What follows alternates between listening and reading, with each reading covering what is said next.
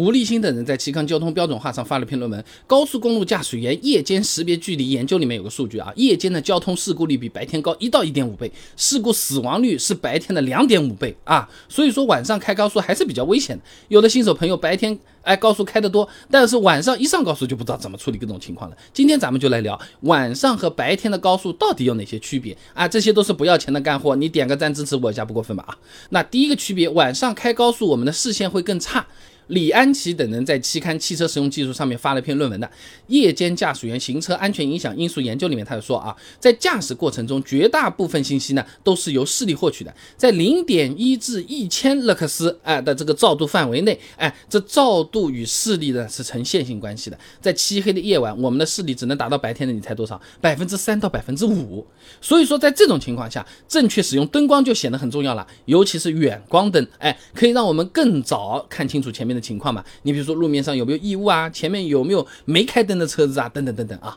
南京林业大学张和鹏有篇硕士论文《高速公路行车环境对交通安全的影响分析》，上面他有个数据啊，这夜间开车使用远光灯，可以在七十点四米就认知到对比度百分之八十八的视标。那如果使用近光灯，那要在四十三点三米才能认知到对比度为百分之八十八的视标了啊。哎，这两者相差有二十七米，差不多就是六台车左右的距离了，还是比较夸张的。再来一点讲，就是有。有点像近视的，你戴了眼镜和没戴眼镜，哎，就是这么个看清楚不清楚的区别啊。那所以说啊，晚上跑高速能用远光灯的路段，其实都是建议使用远光灯的啊，可以比近光灯更早发现情况。那当然了，啊，如果跟在别人车子后面比较近。那那或者对面有来车，那你这个还是要切回近光灯的，影响了别人就是影响自己安全，这千万注意啊。第二个区别啊，就是晚上开高速的眩光干扰会更多。重庆大学刘希成有篇硕士论文的《眩光对夜间驾驶视觉工作影响》研究，上面有个数据的啊，这日落前光照强度呢是一千勒克斯啊，那么日落五十分钟后照度会下降到。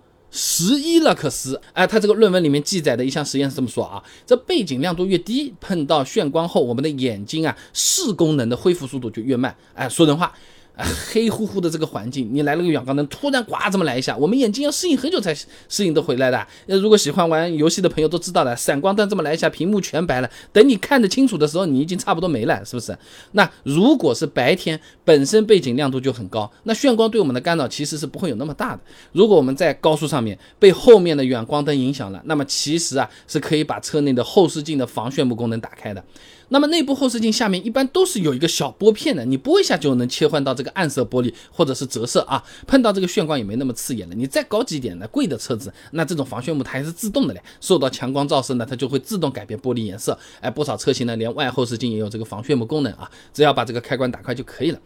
第三个区别啊，晚上开高速啊更容易疲劳啊，主要两个原因，第一个原因就是高速路况的特殊性。东南大学汪立元有篇硕士论文的《高速催眠形成机理及其缓解措施研究》上，他怎么说啊？这高速开车的时候，由于注意力持续集中，这凝视的状态会引发催眠诱导，而且呢，对路上的点和线过于关注，随着过程积累，容易陷入神志恍惚的状态。这个现象呢，叫做眼神经疲劳学说啊。简单讲呢，就是开高速的时候，由于路上情况比较少，重复感又很强，驾驶员大部分精力呢又都用来看路，本身就很容易犯困无聊嘛，是不是啊？单调嘛。那第二个原因呢，就是夜晚对人的生物钟的影响。浙江大学郑思琪有篇硕士论文《光照对人体的警觉度、任务表现与生理节律的影响》上，上述说啊，这太阳光照变化调控着人体的这个生物钟呢，其中被称作睡眠荷尔蒙的这个褪黑素，它的浓度呢，哎，早晨骤降啊，使得人体睡意减弱，在晚上没有光照的时候呢，重新上升，让人睡意增强。